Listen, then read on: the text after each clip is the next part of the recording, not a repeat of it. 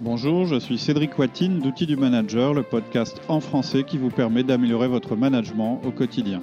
Outils du Manager, c'est aussi un site web sur lequel vous pouvez vous abonner gratuitement pour accéder à encore plus d'informations. Je vous en reparlerai en fin de podcast. Le podcast d'aujourd'hui, Comment mieux communiquer par écrit, premier épisode. Bonjour Alexia. Bonjour Cédric. Alors, donc la dernière fois, tu nous disais qu'on n'était pas dans la grande librairie et que tu n'étais pas Fabrice Lucchini. C'est clair, c'est sûr. En fait, euh, je, vous disais surtout qu'on était dans le, dans le monde de l'entreprise et que donc avant tout, euh, euh, plutôt que d'être joli et, alors être joli, ça n'enlève rien, mais c'est que nos écrits devaient surtout être efficaces. Et ce que je vous avais dit, c'est qu'en fait, il y avait cinq recommandations euh, qu'on pouvait vous donner pour améliorer euh, vos écrits. La première, c'était de mettre les idées importantes en premier. La deuxième, c'était d'éradiquer la voix active. La troisième, c'était euh, d'éviter les virgules.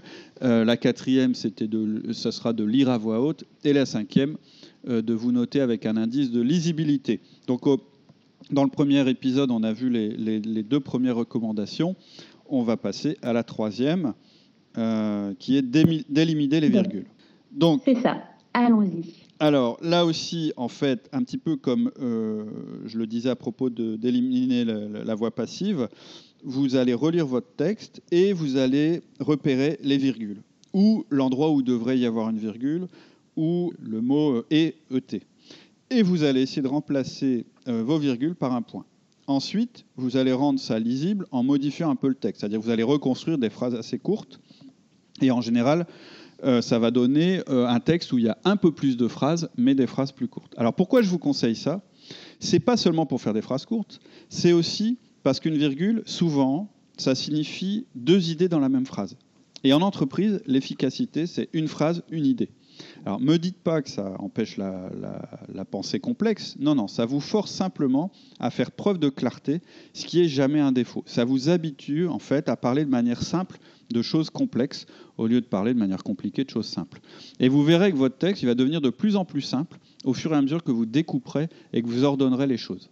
Mais ça demande un petit peu de travail qui va vous faire gagner du temps. Ok, donc ça c'est simple à comprendre. Mhm. Et ensuite, euh, tu nous amènes un quatrième conseil, c'est de lire à voix haute. Oui. En fait, essayez juste pour voir si vous et, de lire votre texte à voix haute. Et si vous hésitez vous-même en lisant votre propre texte, si vous accrochez sur certains mots, etc., ça va être la même chose pour votre destinataire, mais en pire. En fait, quand on lit un texte qu'on découvre, on prononce les mots intérieurement. Alors que quand on relit notre propre texte, c'est-à-dire quelque chose qu'on a écrit et qui donc est euh, le miroir de notre pensée, on anticipe et on veut y voir ce qu'on voulait y mettre. C'est-à-dire qu'on n'a pas de, recul par rapport au texte. D'où l'utilité de, le lire à voix haute. En vous entendant lire, en fait, vous allez vous donner une chance supplémentaire de détecter les points compliqués ou nébuleux de votre texte. Hein, vous connaissez la, citation de Boileau, on la connaît tous, c'est ce qui se conçoit bien s'énonce clairement. Et l'inverse est vrai. Si vous ne parvenez pas à exprimer votre pensée de manière claire pour tout le monde, ça veut dire qu'il faut encore faire un effort. Soit vous devez clarifier votre pensée, c'est qu'elle n'est pas claire, et c'est pour ça que vous n'arrivez pas à l'exprimer de manière euh, claire et simple, soit parce que, ou soit vous allez devoir travailler sur l'expression. Si votre pensée est claire et que votre expression ne l'est pas, bah, travaillez sur l'expression. En fait, votre interlocuteur, il ne connaît pas votre pensée. Et, de la même manière, quand il va lire votre texte, en fait, il va essayer de l'interpréter. Il va essayer de, de, comprendre ce que vous avez voulu dire, mais avec son propre mode de lecture. Et donc, il va devoir un peu retranscrire le texte pour comprendre votre pensée. Et donc, plus votre texte va être compliqué, moins il aura de chance de l'interpréter correctement. Et surtout, il va vous prêter une pensée confuse, il va sentir que vous ne maîtrisez pas votre sujet, ça va, ça va mettre un doute dans son esprit, ou bien plus simplement, il va passer à autre chose. Et donc, ce que je voudrais que vous reteniez à ce stade, et avant qu'on aborde la dernière recommandation, c'est que vous devez relire ce que vous avez écrit et vous devez l'éditer, c'est-à-dire vous devez le corriger. C'est le réflexe que vous, devez, que vous devez avoir. Et cette perte de temps, en fait, c'est un investissement pour plus tard. Donc, à ce stade, vous allez faire trois choses. Mettre l'idée principale en premier, supprimer la voix passive et supprimer les virgules. Et ensuite, vous allez en faire une quatrième. Vous allez lire votre texte à voix haute pour simplifier encore la lecture. Si vous faites ça, vous avez l'essentiel. C'est-à-dire que si vous faites ce que je viens de dire, vous avez l'essentiel. Ensuite, pour la dernière recommandation, là, on rentre clairement dans le perfectionnisme. Oui, nous parle de lisibilité et de maths. Oui, en fait, là, on rentre dans autre chose. Euh, l'indice de lisibilité ou de clarté d'un texte, c'est un score qui est déterminé par une formule mathématique. En fait, l'objectif de cet indice, c'est de mesurer la facilité de lecture d'un texte en le simplifiant. Donc cet indice, il ne va pas juger de la pertinence de votre pensée, hein, mais il va simplement évaluer la difficulté de lecture. Et en fait, il existe plusieurs euh, indices. Euh, certains qui sont basés sur le niveau lexical et grammatical, et d'autres qui sont basés sur un simple comptage des mots, des longueurs de phrases et des syllabes, par exemple. Donc il y a une formule, par exemple, qui s'appelle la formule de flèche. La formule de flèche évalue le texte sur une échelle de 100 points. Plus la note est élevée, plus votre document est facile à comprendre. Donc pour la plupart des, des, textes standards, il faudrait que la note soit comprise entre 60 et 70. Tout de 60, ça va être trop compliqué, et au-dessus de 70, ça va être très pauvre en fait comme langage. Et en fait, la formule qui est utilisée pour le texte de lisibilité de flèche, en fait, vous la trouverez sur le web, elle est compliquée, mais elle fait apparaître deux facteurs qui, qui sont l'ASL et l'ASW. L'ASL, c'est la longueur de phrase moyenne, c'est-à-dire que c'est le nombre de mots divisé par le nombre de phrases. Et l'ASW, c'est le nombre moyen de syllabes par mot, le nombre de syllabes divisé par le nombre de mots. En fait, j'ai tiré cette définition du site de Microsoft parce que sur leur traitement de texte, par exemple, en, standard ou en option, je ne sais pas, euh, ils proposent ce type d'analyse. Mais on trouve aussi ce genre de test sur Google Docs ou même sur des sites spécialisés où vous pouvez rentrer votre propre texte et voir quel, quel score en fait vous allez obtenir. Et je me suis amusé à prendre le mail de tout à l'heure et de le copier euh, sur un de ces sites-là. Je l'ai mis sur le site euh, Scholarius, en fait, qui juge le niveau d'études nécessaire pour comprendre mon texte. Donc, c'est pas tout à fait euh, un indice de lisibilité, mais disons que ça renseigne bien. Donc, j'ai fait le test. la version très rêche dont on avait parlé, c'est-à-dire la dernière version entre guillemets la plus efficace, elle obtient la note de 70, ce qui signifie qu'une personne de niveau primaire à l'école peut le comprendre. Alors que la première version, elle mhm. obtient 169, c'est-à-dire un niveau universitaire. Alors, bien sûr, c'est un exemple. Ce qu'il faut comprendre, c'est que vous avez intérêt à rendre votre texte lisible le plus facilement possible. Il ne s'agit pas d'appauvrir la pensée, hein, mais de l'exprimer de manière qu'elle soit simple à comprendre. Et là, on parle bien du quotidien de l'entreprise, hein, pas de thèse ou de développement complexe. Et en fait, ce dernier outil que je présente, le cinquième, c'est un complément par rapport aux autres. Moi, personnellement, je trouve ça amusant, ça peut servir de voiture balai si vous avez un doute, mais ce que ça veut dire surtout, c'est que vous avez intérêt, hein, quand on regarde comment on fait les tests, c'est que vous avez intérêt à faire des phrases courtes et à limiter le nombre de phrases par paragraphe, déjà. Mais limiter le nombre de syllabes euh, par mot, clairement, ça peut poser question. On est bien d'accord, en français, bah, il y a des mots qui sont longs et euh, pourtant tout le monde les comprend. Mais ce que je vous conseille, en fait, c'est de vous amuser à passer des textes et des rapports dans ces moulinettes. Et vous verrez, c'est assez amusant. Euh, vous allez vous rendre compte que, bah oui, il y a des gens qui écrivent de manière très très compliquée et d'autres beaucoup plus simples. Mais en fait, ce que tu nous dis, c'est un peu le contraire de ce qu'on a appris à l'école. Oui, je voulais revenir là-dessus. C'est exact, exactement ça. En fait, ce que je suis en train de vous expliquer depuis le début du podcast, c'est qu'on n'est plus à l'école, on est dans l'entreprise. Et on sait, par exemple, que les majors des écoles, ils font rarement des carrières fulgurantes. C'est-à-dire que ça arrive, mais c'est pas, je dirais que c'est pas une garantie. Et votre capacité à manager et à réussir dans l'entreprise, en fait, finalement, elle est assez peu liée à vos performances à l'école. À l'école, en fait, on vous a appris le raisonnement. Donc le but, c'était de montrer à votre examinateur que vous aviez un bon raisonnement. On vous a dit de faire une intro, un développement et de finir par une conclusion on n'était pas dans l'efficacité quand on vous a appris ça. On était soit dans la démonstration de connaissances, ou soit dans le raisonnement, euh, ou soit dans la résolution de problèmes. Ce que je veux, en fait, euh, c'est que vous compreniez la différence entre les deux. Vous pouvez utiliser cette manière de raisonner pour résoudre un problème, mais pas pour communiquer efficacement. En fait, la communication efficace, je répète, elle commence toujours par la conclusion, c'est-à-dire par l'information importante ou la décision à prendre, ou la question à laquelle vous voulez une réponse. C'est la première différence avec l'école. À l'école, on vous a aussi appris un maximum de mots pour que vous soyez à même de décrire et de comprendre la complexité du monde autour de vous. Et le langage, souvent, on dit le langage structure la pensée. Et, ça vous permet aussi d'ailleurs de comprendre quelqu'un qui s'exprime avec un vocabulaire très riche. Il faut que vous ayez son vocabulaire. Mais quand vous communiquez dans l'entreprise, vous voulez surtout qu'on vous comprenne sans ambiguïté possible et vous voulez pouvoir vous adresser à des personnes qui n'ont pas forcément votre niveau lexical. Donc c'est une autre différence avec l'école. Et puis, je dirais, la dernière différence avec l'école, c'est qu'à l'école, on vous a appris le beau langage. Et c'est très bien. Moi, personnellement, j'adore entendre des belles phrases et de belles tournures. Mais en fait, leur fonction, c'est bien d'embellir le réel.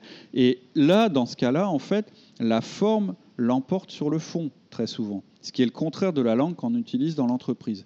Donc tous ces conseils, ils ne visent pas à appauvrir votre champ lexical ou à vous rendre incapable de saisir la complexité, ils visent simplement à augmenter votre efficacité à l'écrit au quotidien. Et je pense que c'est important que vous penchiez sur le sujet. Vous verrez, ça fera une grande différence. Et c'est pour ça que je vous ai donné ces outils un petit peu dans l'ordre euh, dans lequel il faut les utiliser. Le dernier outil euh, euh, mathématique, je dirais, c'est plus je dirais pour le fun que je vous le montre. Et ce que je suis en train de dire, c'est que vous n'allez pas passer à la moulinette le moindre mail que vous allez faire. Mais cette habitude d'être efficace, je pense qu'elle est très très importante. Mais parfois, on doit aussi parler au cœur des gens parce qu'on sait que c'est très important ça. Et là, on mm. n'est plus du coup dans un langage purement efficace. Alors, on est bien d'accord, et on en a parlé dans d'autres podcasts. En fait, on est, trop, quelque part, trop d'efficacité peut nuire à l'efficacité. C'est-à-dire que si effectivement vous mettez à communiquer que de manière très courte, très brève, sans mettre de formule, etc., vous allez perdre en efficacité. En fait, ce que j'ai décrit ici, c'est la base. Mais si vous avez un talent lyrique, un vrai talent lyrique, que vous maîtrisez bien la langue, vous pourrez occasionnellement utiliser ce talent pour galvaniser vos équipes, par exemple dans une grande réunion, c'est pas incompatible, mais ça peut pas être votre mode d'expression permanent. Vous allez lasser, vous allez laisser penser que vous savez pas être clair et limpide, ce qui sera un petit peu vrai, et puis ça va vite être très fatigant pour tout le monde, vous y compris. C'est un petit peu comme l'humour. L'humour c'est pareil. Moi je pourrais pas travailler sans humour, ça serait horrible, mais il faut, faut, faire attention de ne pas tomber du côté où on penche. Il faut pas sacrifier la clarté pour faire un bon mot. Vous voyez, c'est un peu ça que je veux dire. Reprenez les bases, apprenez à communiquer efficacement, faites-en votre mode de communication, euh, je dirais, euh, quotidien. Ça ne vous empêche pas, quand il s'agit de parler au cœur des gens à quelqu'un que vous connaissez particulièrement, de choisir vos mots, etc. Mais, je vous répète, l'efficacité d'abord. il y a aussi le profil de communication des personnes qui peut nous inciter à adapter notre manière d'écrire. Tout à fait. Et d'ailleurs, euh, on a fait euh, pas mal de podcasts là-dessus. Hein. Toute la série sur, euh, le manager communicant, elle, elle vous incite à adapter votre style de communication. Or, ce que je viens de faire, c'est presque vous dire d'avoir un style de communication unique. Mais ça, c'est le squelette. C'est-à-dire que ce que je vous ai donné, c'est la grande structure, les grands principes. Je vous ai donné ce qui marche le mieux et le plus souvent. Mais effectivement, les personnes à qui vous vous adressez, quand vous adressez individuellement à des personnes, vous pouvez connaître leur style de communication. On a fait euh, un podcast là-dessus qui s'appelle Comment écrire un mail à un dominant, à un influent, à un stable ou à un consciencieux. C'est-à-dire que le mail dont je vous ai parlé dans le premier épisode, celui que j'ai simplifié, j'étais d'accord avec toi pour dire qu'il était un peu rêche. Et on voit qu'il a un score de 70 euh, selon le texte que j'ai passé, alors qu'à l'origine, il était presque à 170. Donc clairement, on a enlevé 100 points, c'est-à-dire qu'on est à 70 dans du pur factuel et on n'a pris aucun gant, on n'a mis aucune nuance dans le mail. Hein. C'est un truc très, très, euh, je dirais, euh, très froid, etc. Donc, si je sais que dans mes destinataires, j'ai des stables, je vais habiller un peu plus les choses. si j'envoie si, si le mail à un dominant, je ne vais pas l'habiller, ça va lui convenir parfaitement. Donc, clairement, oui, on adapte toujours un petit peu, mais ça ne change rien aux fondamentaux que j'ai décrits euh, décrit dans le podcast. En fait, dans les podcasts sur les mails selon les profils disques, on rentre dans le détail. C'est-à-dire que on vous dit s'il faut mettre une en-tête, pas d'en-tête. On vous dit s'il faut mettre une signature, comment, quel ton il faut utiliser. Est-ce qu'il faut raconter une histoire ou pas euh, Est-ce qu'il faut utiliser des, émoticônes Mais ça ne remet pas en question les principes fondamentaux. C'est-à-dire que votre idée principale, il faut quand même la mettre en premier. Euh, euh, moins vous mettez de virgule, plus ce sera facile à lire. Plus vous séparez vos phrases en faisant des paragraphes, mieux ça, mieux ça fonctionnera. Voilà. Donc oui, je suis d'accord. L'exemple que j'ai donné, il est un peu rêche, mais c'est un peu une caricature pour vous faire comprendre les choses. Et vous pouvez les adapter. Et pour les adapter, ensuite, une fois que vous avez euh, acquis ce style de, euh, efficace de communication, vous pouvez commencer à adapter en écoutant les podcasts qu'on a fait sur les différents types de communication. Ok, alors justement, Cédric, avant qu'on se quitte, si tu nous rappelais tes recommandations dans ce style super efficace dont tu viens de nous parler. Alors, première recommandation, vous mettez l'idée importante en premier, c'est-à-dire votre conclusion, votre décision, votre question ou le point de vue que vous voulez exprimer avant tout. Ça, c'est le premier principe, c'est le plus important. La conclusion en premier. Ensuite, vous supprimez la voix passive. Vous mettez que de la voix active. Ça va alléger vos phrases. Ensuite, vous supprimez les virgules. Et en supprimant les virgules, vous recréez, euh, quand il y a deux idées dans une phrase, en fait, vous créez deux phrases. Ensuite, vous lisez votre texte à voix haute. Ça doit sonner clair et sans accroche. Et puis, vous pouvez utiliser un indice de lisibilité, mais un petit peu comme voiture balai. Ou plus simplement, vous pouvez suivre quelques règles. La première, c'est de raccourcir vos phrases. La deuxième, c'est de mettre moins de quatre phrases par paragraphe, c'est-à-dire maximum trois phrases dans un paragraphe, et remplacer tous les mots peut-être compliqués par des mots plus simples. Et donc, pour conclure, je vais vous répéter ce que dit Boileau. Ce qui se conçoit euh, bien s'énonce clairement, et je dirais vice-versa. Et en fait, je voulais aussi vous dire avant qu'on se quitte, j'adore la grande librairie et j'aime beaucoup Fabrice Lucchini. Mais voilà. Et ce que je voulais vous dire aussi, c'est qu'on on a eu des petits soucis hein, de, communication. Je sais que parfois, euh, euh, on t'entendait pas très bien.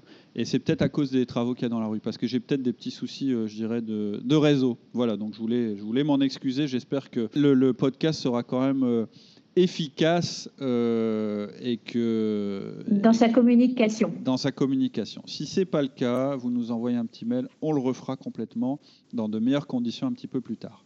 Voilà. Ok, merci Cédric. À bientôt. À bientôt. C'est tout pour aujourd'hui. Le prochain podcast paraîtra la semaine prochaine.